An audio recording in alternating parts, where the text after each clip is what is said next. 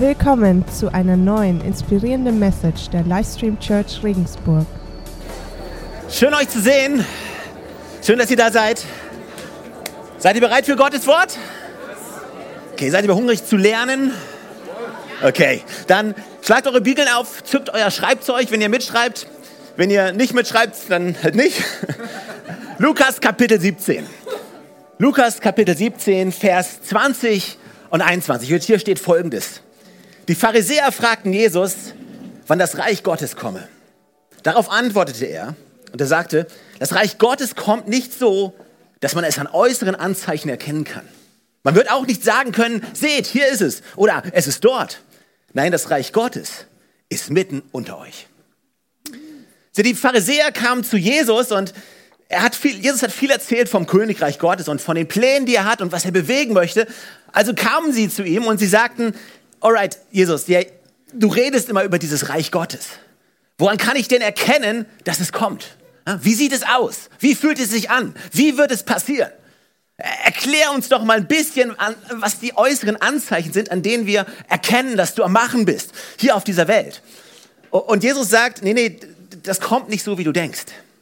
Und es ist nicht so, dass du äußerlich sagen kannst, ha, guck mal, da ist es oder hier ist es, sondern das Königreich Gottes beginnt und fängt an in uns, in dir. Nicht da draußen, sondern hier drin. Und ich finde die Luther-Übersetzung äh, genial. Die ist ein bisschen altdeutsch, aber es ist, es ist, manchmal cool, dass du verschiedene Übersetzungen nebeneinander legst und mal vergleichst, was, was steht denn dort in der Bibel. Und dort steht, nein, das Reich Gottes ist inwendig in euch. Inwendig in euch. Hat irgendjemand das Wort inwendig schon mal gehört? Ich auch nicht. Aber äh, ich habe es nicht erfunden, das steht da. Lese es nach. Äh, das Königreich Gottes ist nicht da draußen, sondern ist in uns. In regelmäßigen Abständen danke ich Gott für Amazon Prime. Ich, ich weiß nicht, wie es dir geht, aber ich finde, Prime ist eine direkte Erfindung vom Himmel. Ich, ich, ich, ich habe keine Ahnung, wer davon Gott gehört hat, aber er hat gut hingehört. Prime ist der absolute Brüller. Also seitdem es Prime gibt, ist mein Leben so viel besser geworden. Ich danke Gott für den Dienst von Prime, wirklich. Und ich weiß nicht, ist irgendjemand hier, der Prime guckt? Nein? Ah, doch? Okay. Es gibt auch andere Sachen wie, wie Netflix. Ja, Netflix ist auch gut. Aber es ist alles ähnlich, es ist alles ungefähr das Gleiche, ob ich nur Prime schaue oder Netflix. Aber ich liebe es, Serien zu gucken. Ja, ich liebe es, so Serien mir anzuschauen, die nicht nur ein, zwei Folgen lang sind, sondern die sich über so ein paar Wochen entfalten. Ja, kennst du das? Das ist absolute Suchtgefahr. Kennst, vielleicht kennst du den Moment, wo du im Bett liegst abends, es ist schon 3 Uhr und du weißt, du musst aufstehen, aber Blindspot ist so spannend. Irgendjemand Blindspot gesehen? Nicht, fang nicht damit an. Ich habe es dir nicht empfohlen. Absolute Suchtgefahr.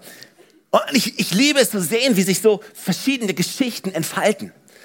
Weiß ich, was das absolut Beste ist, da seid ihr bestimmt bei mir, Sherlock Holmes. Sherlock, oder? Ja. Ich liebe Sherlock. Du, ich liebe, du schaust dir das Ding an, du bist ständig am überlegen, hey, wer war's? Und wie? Und wie ist es passiert? Und dann schaust du dir das an und dann denkst du, okay, er war's. Und ein paar Minuten später, nein, der, der war's nicht, er, er, sie war's. Und es einfach, die Schreiber sind genial. Wer auch immer diese Show schreibt, die sind, die sind echt clever. Und die versuchen dich auf so eine Reise mitzunehmen. Und die versuchen dir eine Geschichte zu erzählen, die sowas von offensichtlich ist, dass sie dich gefangen nimmt. Aber gleichzeitig schaffen sie es, eine andere Geschichte zu schreiben, die nicht so offensichtlich ist. Die ein bisschen versteckt ist und die dich nachher überrascht. Also die, Jungs, die das schreiben, die verstricken dich in eine offensichtliche Handlung, wo du denkst, genauso wird es passieren, genauso wird es laufen, nur um dich nachher zu überraschen. Und manchmal habe ich das Gefühl, mein Leben ist wie eine Netflix-Serie. Ich bin der Star, ich bin der Retter der Welt übrigens, ja. Das mache ich nebenbei, neben meinem normalen Job, rette ich noch kurz die Welt. Aber ey, das ist mein Film, ja, das ist, das ist mein, meine Serie, also sei still. Das ist alles in meinem Kopfkino.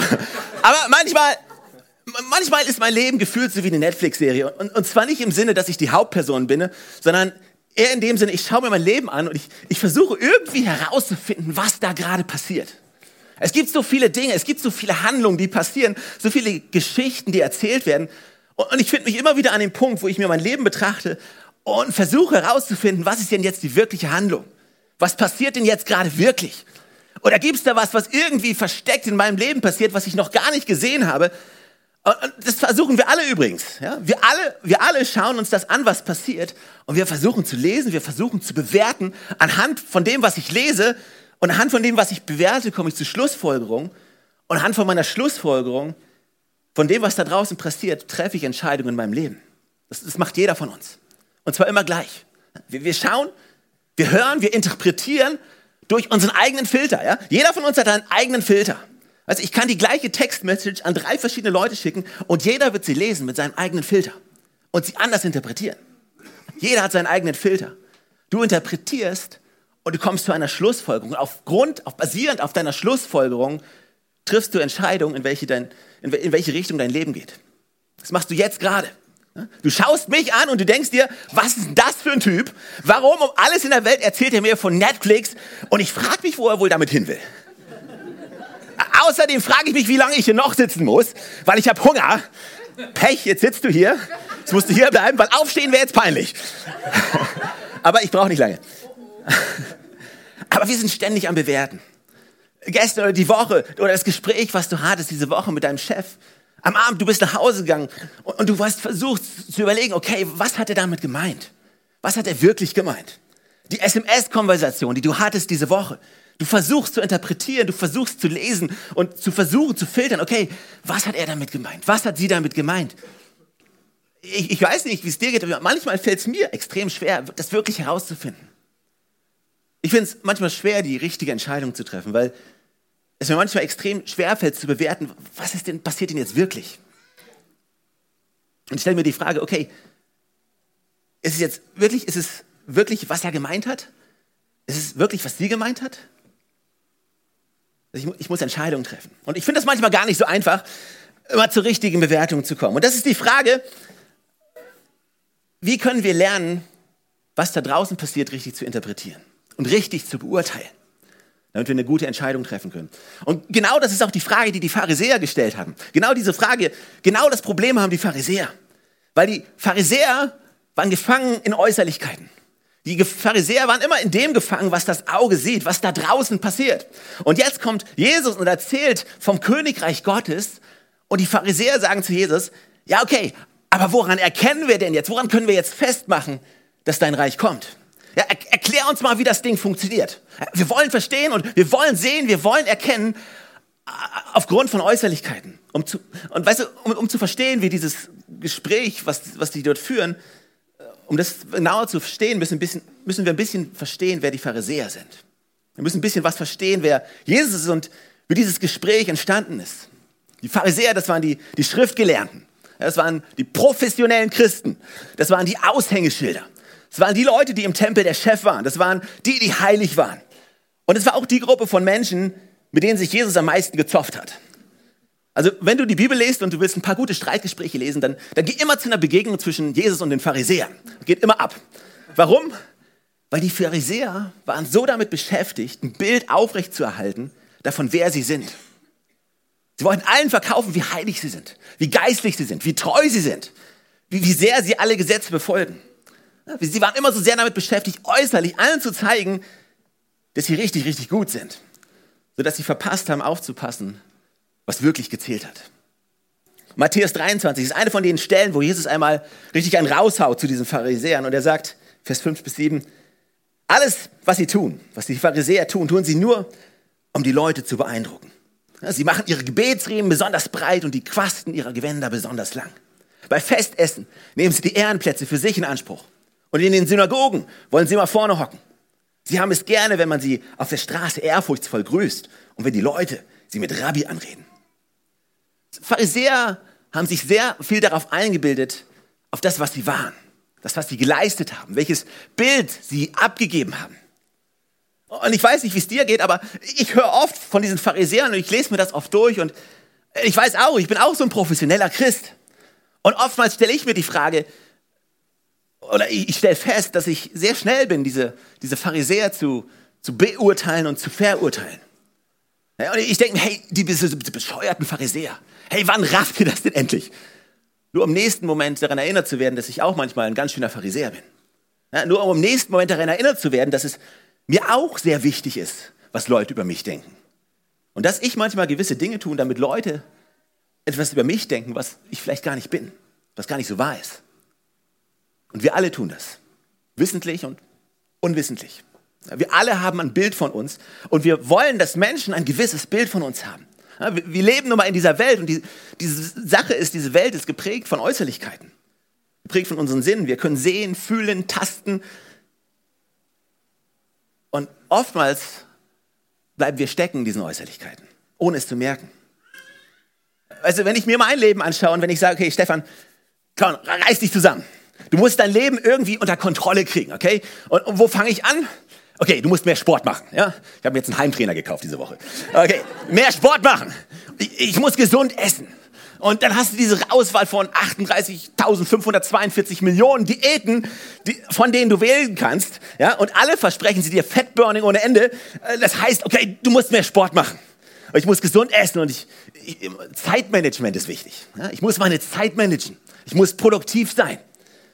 Und wir schauen uns unser Leben an und wir bewerten unser Leben nach Äußerlichkeiten. Wie viel Frucht bringt mein Leben?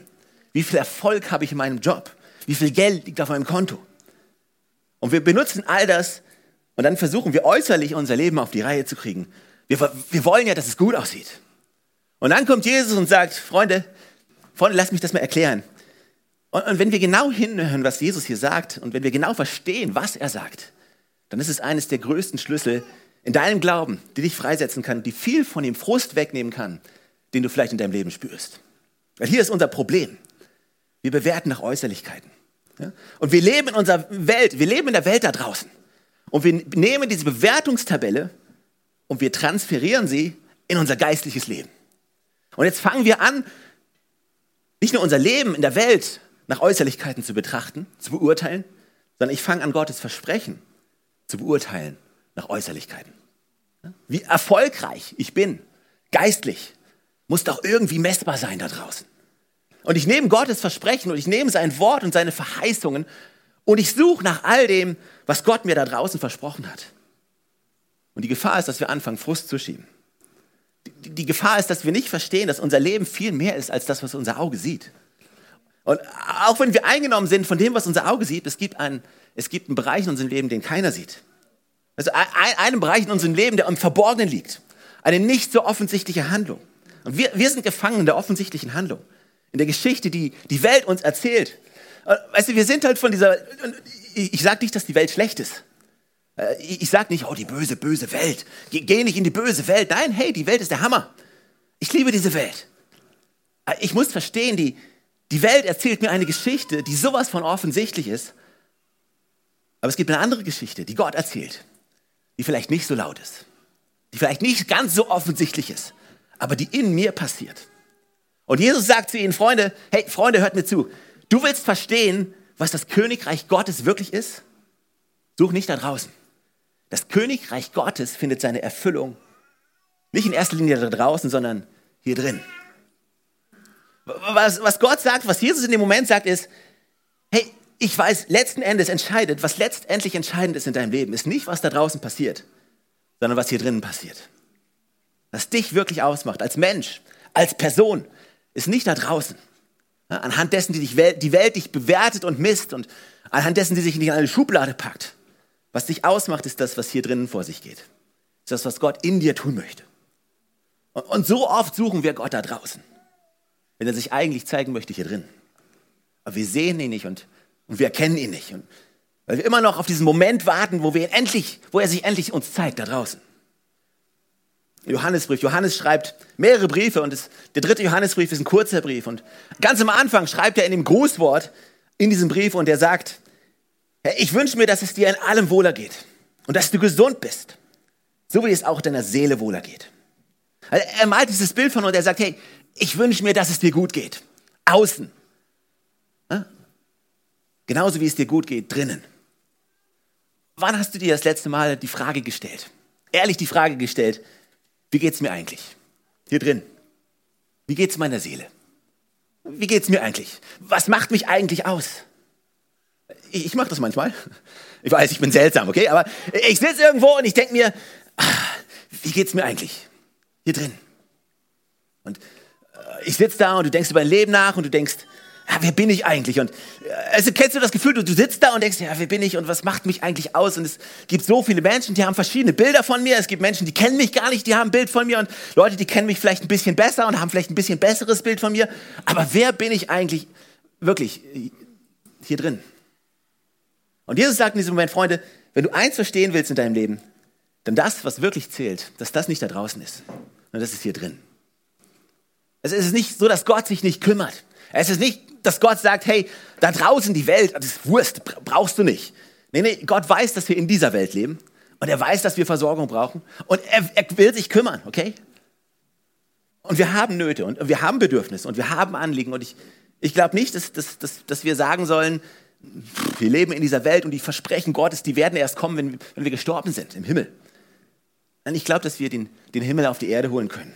Ich glaube, dass wir für Heilung beten dürfen. Ich glaube, dass wir für Versorgung beten dürfen. Ich glaube, dass wir erwarten dürfen, dass Gott auch Wunder tut in unserem Leben. Das glaube ich wirklich. Aber wir haben die Reihenfolge ein bisschen verdreht. Wir wollen, dass, dass Gott zuerst was da draußen macht, damit ich danach hier drinnen glücklich bin. Wir suchen nach Erfüllung da draußen, damit wir drinnen endlich Frieden haben. Und Gott sagt, nee, nee, nee, dreh das Ganze um. Trachtet zuerst nach dem Königreich Gottes und nach seiner Gerechtigkeit. Dann wird euch alles andere, das ist Matthäus 6, Vers, Vers 33, ab, lass mich vorlesen, ab Vers 31. Macht euch also keine Sorgen. Fragt nicht, was sollen wir essen? Fragt nicht, was sollen wir trinken? Fragt nicht, was sollen wir anziehen? Denn mit all dem plagen sich Menschen, die Gott nicht kennen. Euer Vater im Himmel weiß, dass ihr all das braucht. Er weiß es. Es soll euch zuerst um Gottes Reich und Gottes Gerechtigkeit gehen. Dann wird euch das Übrige alles dazugegeben. Also, es ist nicht so, dass Gott kein Interesse an, an deiner äußeren Welt hat. Er weiß, er weiß nur, dass das, was da draußen passiert, nicht das ist, was dich ultimativ glücklich macht, ja, was dir ultimativ Erfüllung gibt, sondern dass das, was wirklich zählt, in dir ist. Das Königreich Gottes findet seine Erfüllung nicht da draußen, sondern in dir.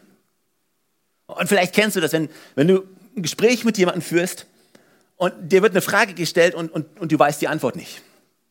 Und ihr, und ihr wünscht, ich wüsste, ich, ich wünschte, ich wüsste die Antwort.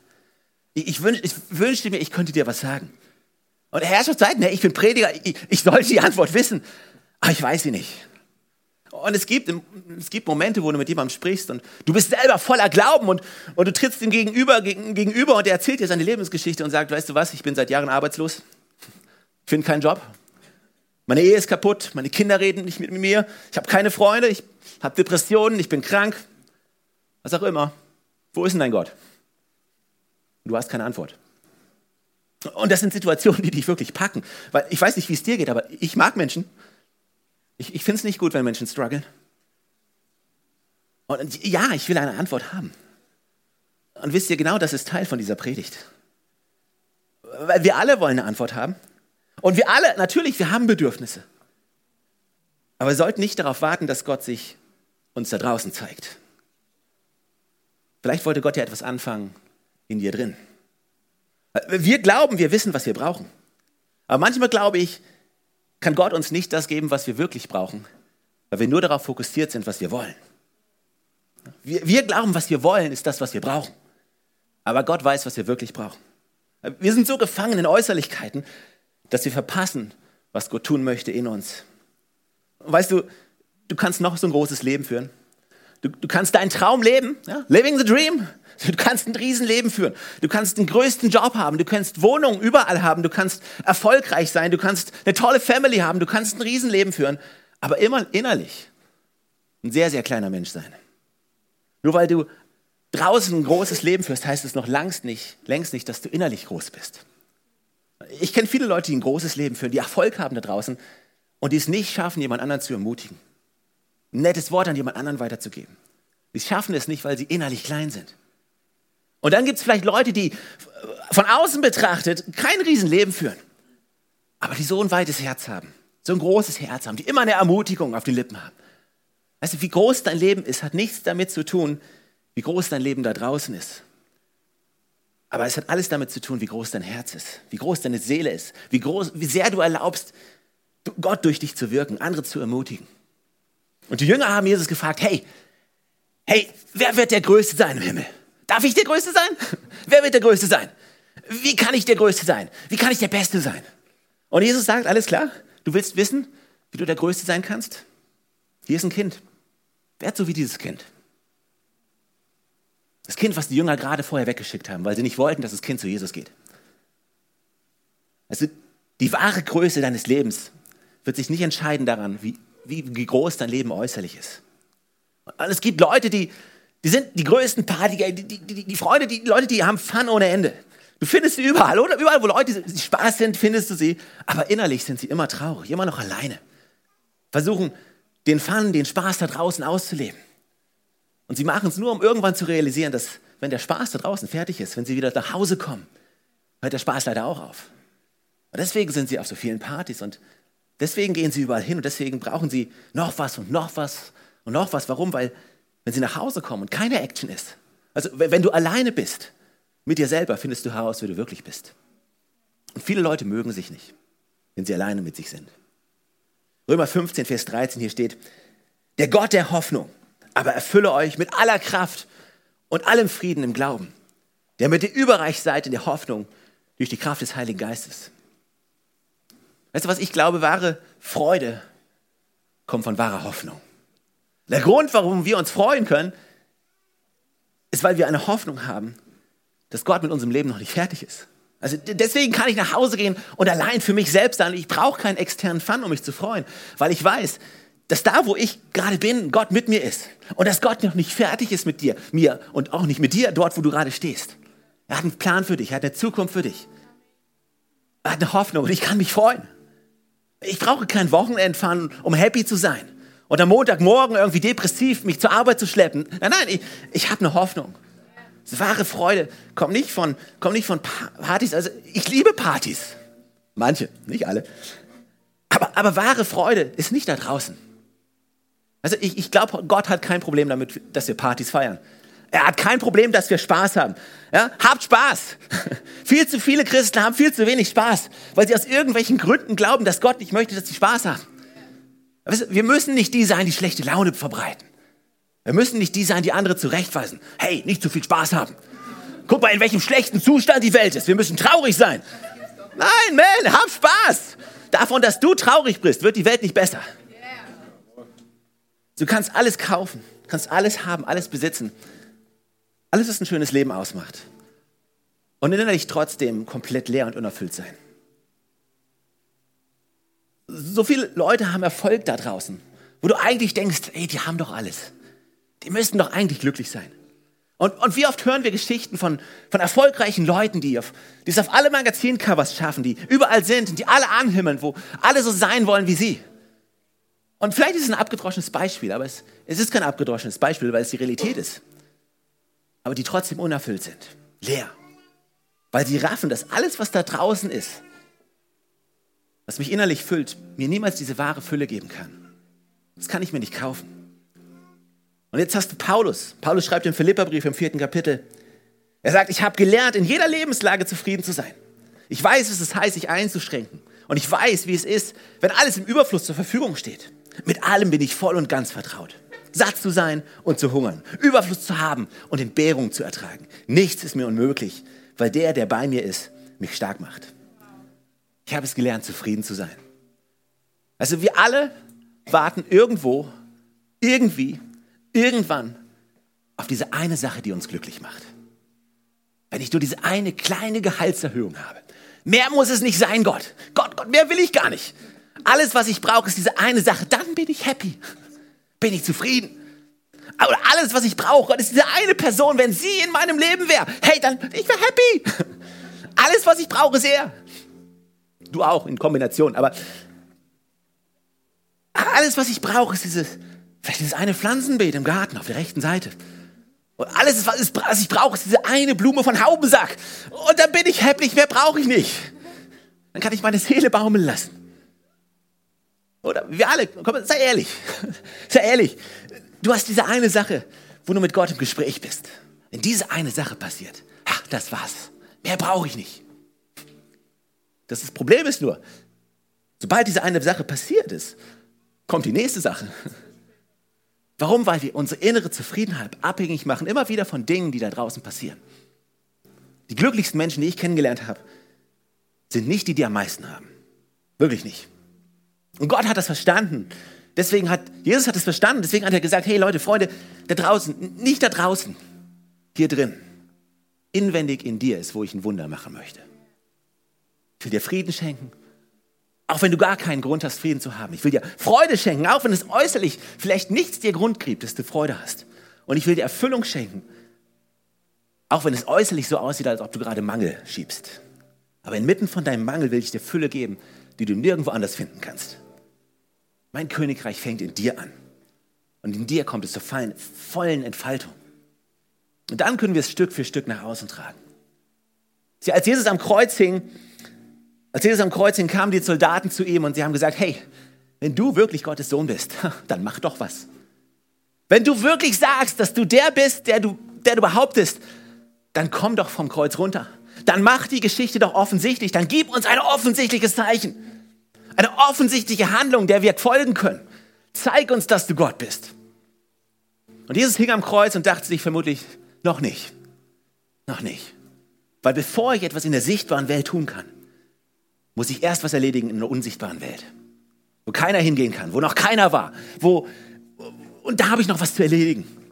Und er starb und die Bibel beschreibt, dass er stieg hinab ins Reich der Toten, ins Verborgene, wo keiner hinschaut. Und er besiegte den Tod ein für alle Mal. Und dann kam die Auferstehung. Und dann kam der Moment, wo der Tod besiegt wurde und die Tür für uns ein für alle Mal aufgestoßen wurde, damit wir Leben haben können. Aber dieses Leben äußerlich musste anfangen im Verborgenen. Ich frage mich, was Gott gerade in deinem Leben im Verborgenen tun möchte. Hier drin. Bevor es Ausdruck finden kann im Sichtbaren. Wo legt Gott gerade dein, seine, seinen Finger in deine, in deine verborgene Wunde, die er heilen möchte, bevor er äußerlich Veränderung bringen kann? Du willst Veränderungen in deinem Leben? Fang hier drin an, nicht da draußen. Und Jesus, also Jesus ist der, der Veränderung bringen kann. Er kam und er hat sein Leben gegeben für uns. Also die Menschheit, wir haben uns immer wieder abgewandt von Gott. Immer wieder sind wir weggelaufen, laufen wir weg, weil wir glauben, wir können es alleine irgendwie besser. Und das ist diese Trennung zwischen Gott und den Menschen, die, die Gott nicht mehr haben wollte. Also schickte er Jesus und er nahm diese Trennung auf sich. Und wenn, weißt du, wenn ich mir diese Bibelstelle lese, wo Jesus am Kreuz gesagt hat, Gott, warum hast du mich verlassen? Also Jesus, der Sohn Gottes, Sag, mein Gott, warum hast du mich verlassen? Warum? Weil er in dem Moment die Schuld der gesamten Menschheit auf seinen Schultern trug. Die gesamte Trennung auf seinen Schultern trug. Habe ich schon gesagt, er stand auf von den Toten, hat eine weite, weite Tür für uns aufgemacht, die zum Leben führt. Und er sagt, ich bin der Weg, die Wahrheit und das Leben. Es führt kein anderer Weg zu Gott als nur durch mich. Amen.